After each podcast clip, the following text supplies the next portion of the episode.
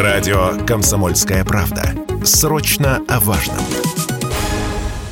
До введения санкций доля корейских телевизоров на российском рынке составляла 62%. К настоящему моменту она сократилась почти в два раза, пишет коммерсант. Так, Samsung это уже не четверть всех телевизоров у российских ритейлеров, как раньше, а меньше одной десятой. Тем временем активно наращивают поставки китайские бренды, такие как Xiaomi и Haier. Кроме того, по данным СМИ, на рынок телевизоров выходит известная своими смартфонами компания Realme. Насколько способны китайские телевизоры заменить россиянам привычные корейские, Радио КП рассказал блогер и эксперт по цифровой технике Сергей Вильянов.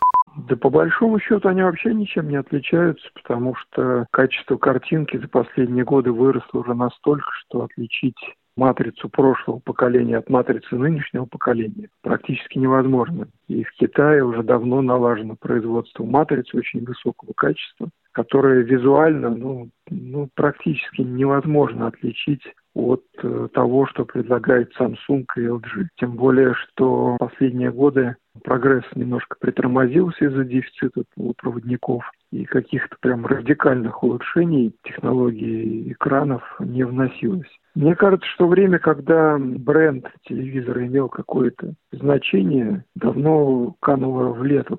Также выросла доля телевизоров российских брендов, по некоторым данным сразу вдвое. Речь идет о марках, принадлежащих крупным отечественным ритейлерам. Например, брендом Dexp владеет сеть DNS. Novex был запущен M-Video. При этом действительно отечественной саму технику можно назвать лишь с большой натяжкой, объяснил Радио КП эксперт Сергей Вильянов.